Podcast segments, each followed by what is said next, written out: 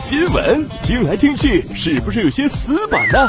只听笑话，空洞无味，是不是有些扯淡呢？不是新闻，不是笑话，小健跟你谈谈。酸甜苦辣的都市心情，一勺烩起来。都市杂货铺，小健主持。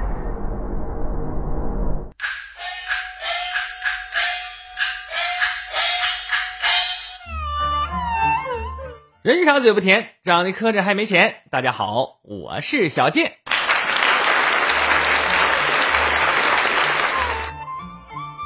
跟鲁大炮聊天他问我这期准备做什么内容，我说要写于谦之死。鲁大炮大吃一惊啊！于谦老师不在了，什么时候的事啊？我怎么不知道啊？德云社这发布好了吗？我说你别再给他捣乱，你赶紧回去喂猪去吧。我们今天要说的不是德云社那喜欢抽烟喝酒烫头的于谦，说的是明朝兵部尚书以抗击瓦剌入侵、指挥北京保卫战而闻名的民族英雄于谦。公元一千四百四十九年七月，蒙古瓦剌部落。不断在明朝北部边境挑起事端，侵占我领土，杀害我边民，抢夺我财物。明英宗朱祁镇很生气。这个瓦剌是元朝被灭亡之后分出去的一支，原本是对大明俯首称臣的，属于我们的藩属国，每年都派人带着礼物进京朝贡。但最近这两年，双方闹了点不愉快，起因就是朝贡。为了彰显我大国风范呢，对于藩属各国进贡朝拜，自明太祖朱元璋开始，一直采取厚往薄来的政策，就是说我天朝回赠的礼物，不论在数量上还是价值上，都要远远超过对方进贡的物品。不仅回赠礼物出手阔绰，连同使者和随行人员也一并赏赐，按人头发红包，哎，尽显我大明礼仪之邦的非凡气度。各国尝到了甜头，三天两头派使者觐见。明永乐十七年，甚至出现了十九国齐来朝贡的壮观场面啊！哈，诸藩使臣是充斥于庭，盛况空前呢。皇帝心里也清楚，这些小国穷国派人过来，虽云修贡，实则目利，不过是想捞点好处。那为了大国威仪，为了维护万邦来朝的盛世景象，明朝历届皇帝呢？也一直坚持对藩属国呃厚赐重赏，到后来有些藩属国不但来的越来越勤，人数也不断增加，朝贡团从最初的几十人发展到几百人，甚至数千人，瓦剌就是其中之一。最近的一次，瓦剌上报使团人数多达三千五百九十八人，这简直就是个超级豪华旅游团呐！这还不算，明朝方面负责接待的工作人员发现。其实并没有那么多人，只来了两千五百二十四个，也就是说，对方虚报了一千零七十四人啊，想以此来骗取更多的红包和纪念品，多臭不要脸！朝廷一看，说你们一次来这么多人就算了，还要吃空饷，你当我们是傻子？下令大幅削减赏赐，仅回赏了对方预期的五分之一，让瓦剌方面是丢尽了面子。当然，仅仅削减赏赐。还不至于引发战争。不久，又发生了一件事儿，才让瓦剌与明朝是彻底翻脸。明英宗的时候啊，有这么一个外交官啊，名字叫马云啊，他真叫这名啊，不是我编的，是吧？马云代表大明朝出使瓦剌，瓦剌以很高的规格接待，部落首领也先亲自出面大宴使臣。又着许多妇女吹笳弄笛，歌唱队伍啊，吃的那当然是啊，那那那那瓦剌最好的这些美食了。呃，当然他那地方也没什么玩意儿，无非就是涮羊肉啊、烩羊杂啊、手扒肉、烤全羊、包子馅饼、奶茶、血肠、风干牛肉，哈，就就是各种美食吧。哎，摆了满满一桌子啊。但是吃什么不是最重要的啊，这重要的是喝酒。感情深一口闷吗？啊，是兄弟就把这杯干了，你不喝就是看不起我。还是这路子啊！那蒙古人的酒量，你你也知道，没一会儿就把马云给喝多了啊。也先啊，还很很体贴，其实啊，安排了两个瓦剌美女服侍马云休息啊。但是马云这个人一身正气呀，啊，一看这个情景很不满意。你这你这还两个美女，这哎呀，这五大三粗的，能给我换两个好看点的不？叶先说，嗯，这实在是这两个姑娘，她们一个叫。斯琴塔纳格尔勒，一个叫乌兰图雅高娃，实说都是我们瓦剌的绝色美女。马云说：“我勒个去，这也叫美女？这在我们这儿，你根本就没有人点钟啊，活活的饿死。这样吧，下次啊，下次我给你带几个天上人间的姑娘过来，哎，让你见识一下什么才叫美女啊。”叶先大喜说：“啊，好啊，好啊，一言为定。我听说汉朝时期。”曾有公主许配给我们，史称昭君出塞。如今你我两家交好，我们何不效仿古人，结为姻亲呢？马云一拍胸脯，满口答应啊，没问题，小事一桩啊，这这这交给我了。呃，这等我回去跟皇帝禀报一声啊，皇帝有很多女儿啊，哎，给你选个最漂亮的啊。喝多了嘛，大家都知道，酒桌上的话都不能当真啊。这马云当时也是信口开河。就是这么一说啊，可是瓦剌人多实在呀，认真了。马云回国之后呢，野先这边就等着和亲啊，左等右等没有消息，派人带着礼物去见马云。马云咋把这事忘了啊？收下礼物之后，找各种的理由搪塞瓦剌。直到后来，野先通过其他渠道了解到，人明朝根本就没有和他们和亲的打算啊！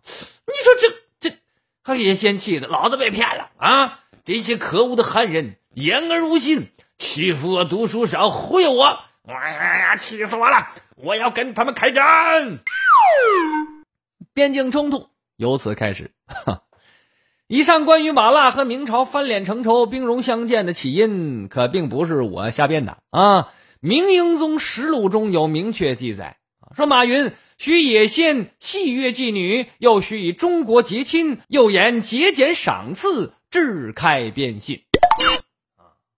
这说的就是刚才咱们描述的那么一段故事啊！你说这马云呐，说话也不靠谱，啥都敢往出扔。你是什么身份？你一个使节，你能决定那么大事吗？后来这不边控了吗？不让出国了。哎呀，战争一起呀！啊北部边境屡遭瓦剌侵犯，明英宗大怒，在宦官王振的蛊惑之下，决定御驾亲征。兵部尚书啊旷野和兵部侍郎于谦当即表示反对啊，区区蛮夷何劳陛下亲自出马呀？我们去就行了。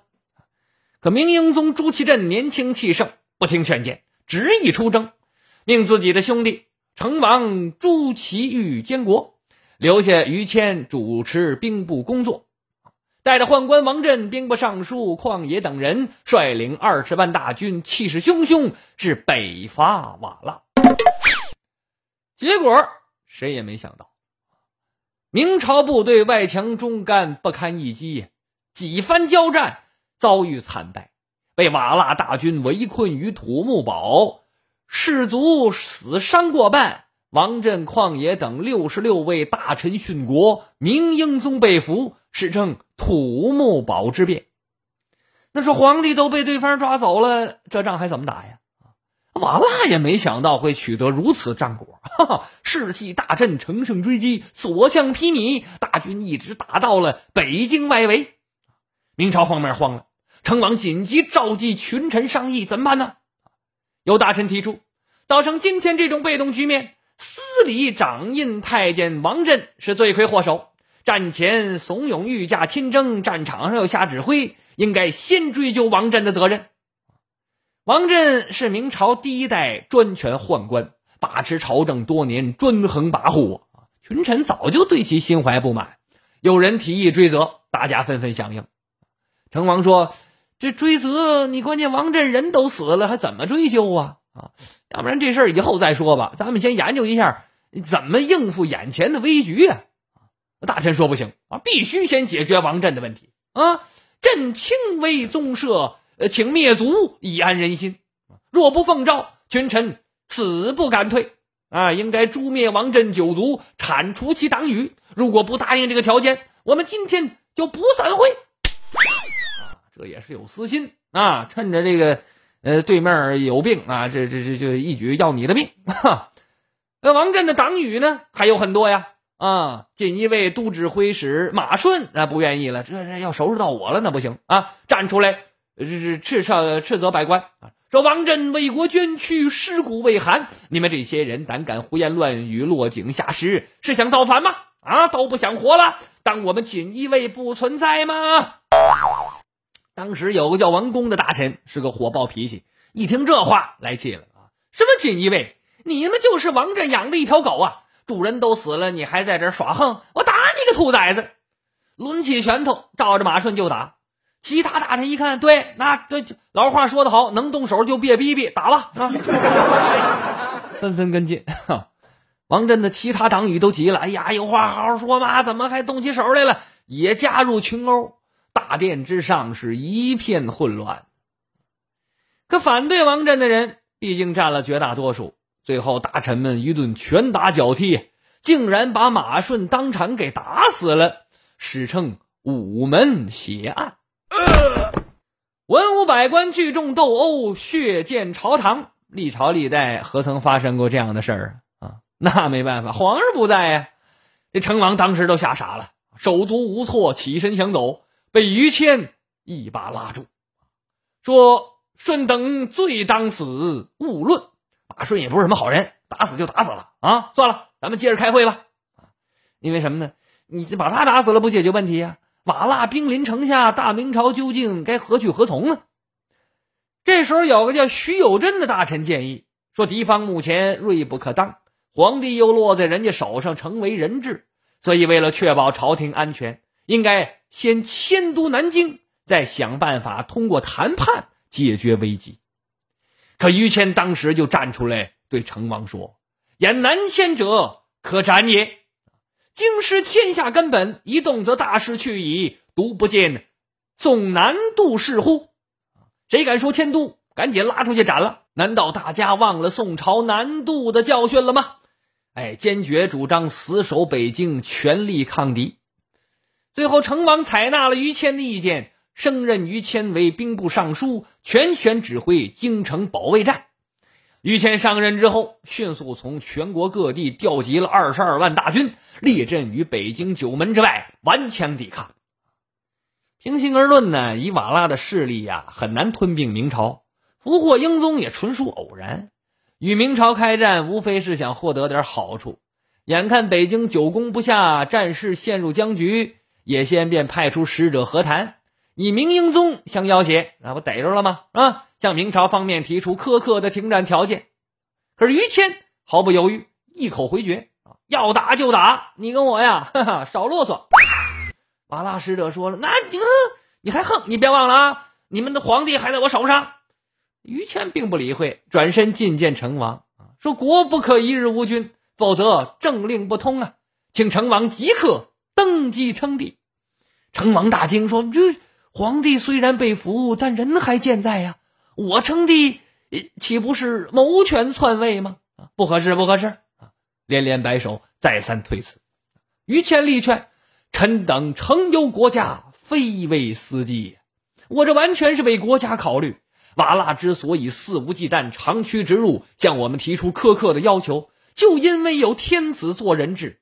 我们另立新君，让瓦剌手中的王牌失去价值。”成王还是有些迟疑，但是这样一来会不会害了皇帝呀？于谦正色道：“社稷为重，君为轻，国家利益高于一切吗？就算是皇帝牺牲了啊，又有什么关系呢？”公元一千四百四十九年九月二十二日，在于谦的极力推动下，明英宗同父异母的兄弟成王朱祁钰登基称帝，史称明代宗。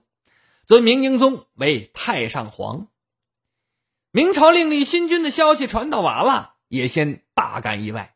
原本想利用明英宗跟对方谈条件，争取更多的好处，可是现在人家又有新皇帝了，手里这个那留着还有什么用啊？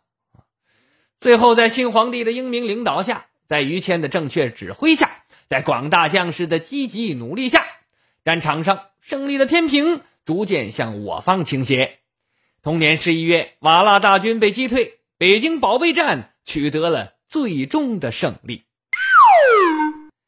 也先退回瓦剌，明英宗成了烫手的山芋，留着没有任何意义呀，杀了只会增加明朝对瓦剌的仇恨。思来想去，不如放回去吧。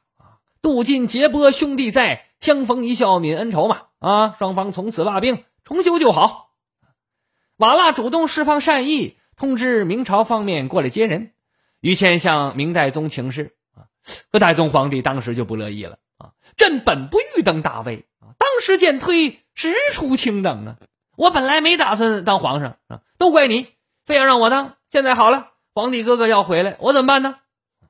于谦安慰代宗皇帝说：“天位已定，宁复有他？那您就是当今天子，不会再有更改了啊，这事都定完了，放心吧。”哈于是，在公元一千四百五十年的八月，被囚禁长达一年的明英宗重新回到祖国怀抱。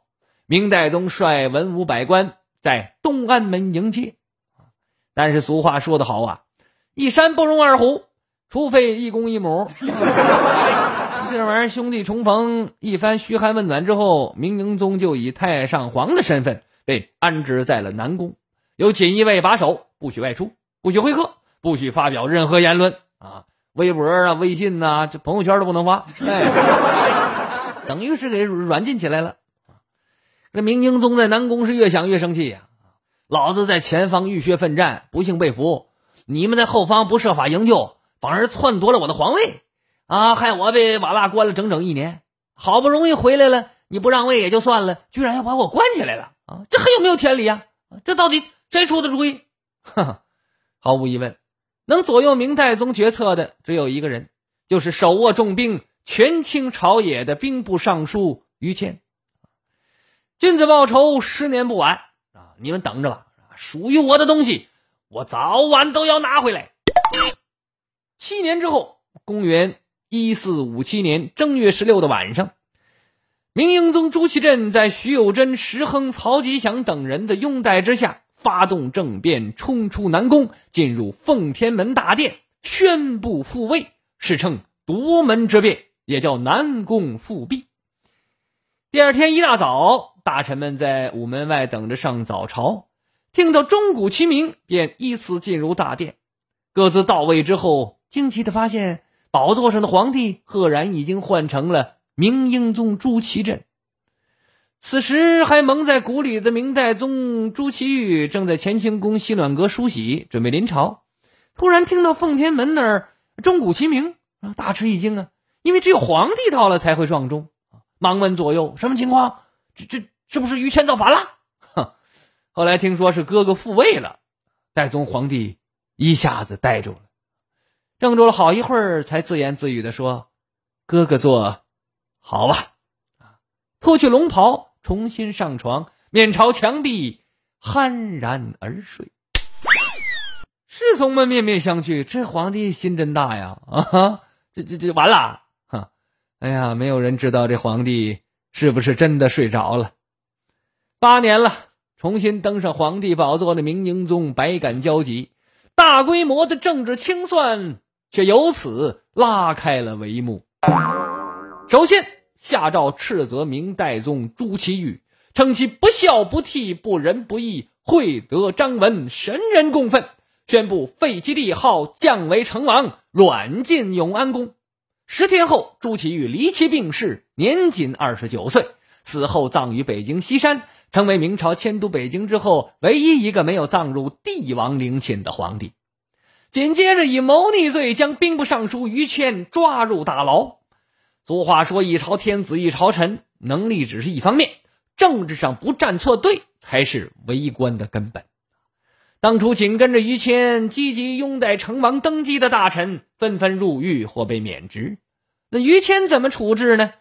明英宗虽然对他恨之入骨，但于谦临危受命，力挽狂澜，指挥北京保卫战，挽救大明于危亡，功勋卓著，有目共睹啊！所以在这个问题上啊，明英宗。也颇为犹豫。关键时刻，于谦的政敌一手促成英宗复辟的大臣徐有贞递来一把刀子，说：“不杀于谦，此举为无名啊！不杀他，复辟这件事儿就属于出师无名。”哎，明英宗这才下了决心。公元一千四百五十七年二月十六日，于谦在崇文门外被斩首，死时五十九岁。据《明史》记载，死之日阴霾四合，天下冤之。于谦死后，一个名叫陈汝言的接任兵部尚书，干了不到一年，就因为贪污受贿被查，家中搜出藏款赃物数以百万。明英宗带着大臣到现场查看之后，对陈汝岩说：“你的前任于谦当年深受器重，却是何等清廉呢？啊，抄家的时候死无余财，你怎么贪了这么多钱？”陈汝岩羞愧难当。不久，瓦剌再次进犯边境，因为有前车之鉴，英宗皇帝忧心忡忡，不知如何是好。手下大臣说：“如果有于谦在。”何至于此？明英宗长叹一声，一时无言以对。也是在这一年，于谦的政敌积极拥戴英宗复辟的大臣徐有贞、石亨、曹吉祥，先后因为政治或经济问题落马，朝野上下要求重新评价于谦的是非功过，这呼声是越来越高。明英宗在世的时候，虽然颇有悔意，但是不可能为于谦犯案。否则岂不是自己打脸吗？直到数年之后，英宗驾崩，其子朱见深，也就是明宪宗继位，于谦才得以平反昭雪，恢复名誉。当时朝廷为于谦举行了隆重的祭祀，明宪宗亲自起草祭文，称：“请以伪君之气，经济之才，立世先朝，荣铸牢记。”当国家之多难，保社稷以无虞，为公道之独事，为权奸所并济，在先帝已知其往，而朕心实怜其中啊！简单翻译一下，就是于谦功劳很大啊，但蒙冤被杀，不怪我们皇帝，都是那些奸臣害的。哈哈。到了明孝宗时期，朝廷又追赠于谦为光禄大夫。呃，柱国太傅是肃敏，万历年间改谥号为中肃，墓旁修建祠堂，题为金宫，每年拜祭。祠堂内刻有于谦流传后世的一首石灰吟：“千锤万凿出深山，烈火焚烧若等闲，粉身碎骨。”魂不怕，要留清白在人间。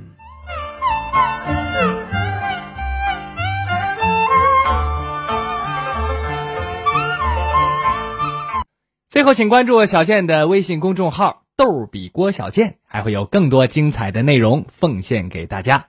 好了，今天的节目就到这里，我是小健，不是再见的见，再见。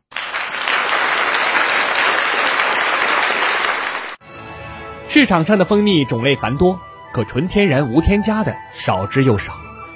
小健微店卖了近四年的蜂蜜，承蒙众多蜜粉的好评，正是靠着老家人淳朴的性格和对品质的诚信。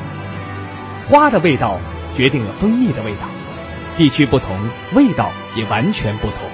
这正是蜂蜜作为美食的神奇之处。蜂蜜是靠天吃饭的行当。几十年，老家人一直从事着这项甜蜜但却艰辛的事业。深山沟里交通不便，没有快递，我的老家人便每天骑车载着蜂蜜送到几十公里外的镇上。正是他们的坚韧与勤劳，才使得这样一份健康的甜蜜跋山涉水来到您的身边。所以在您身边的不只是这份甜蜜，同时还有家乡的味道。小健作为一位有责任感的自媒体人，也有义务帮助老家人继续这份甜蜜的事业。关注“逗比郭小健”微信公众号，搜索“小健微店”，领取属于你的甜蜜吧。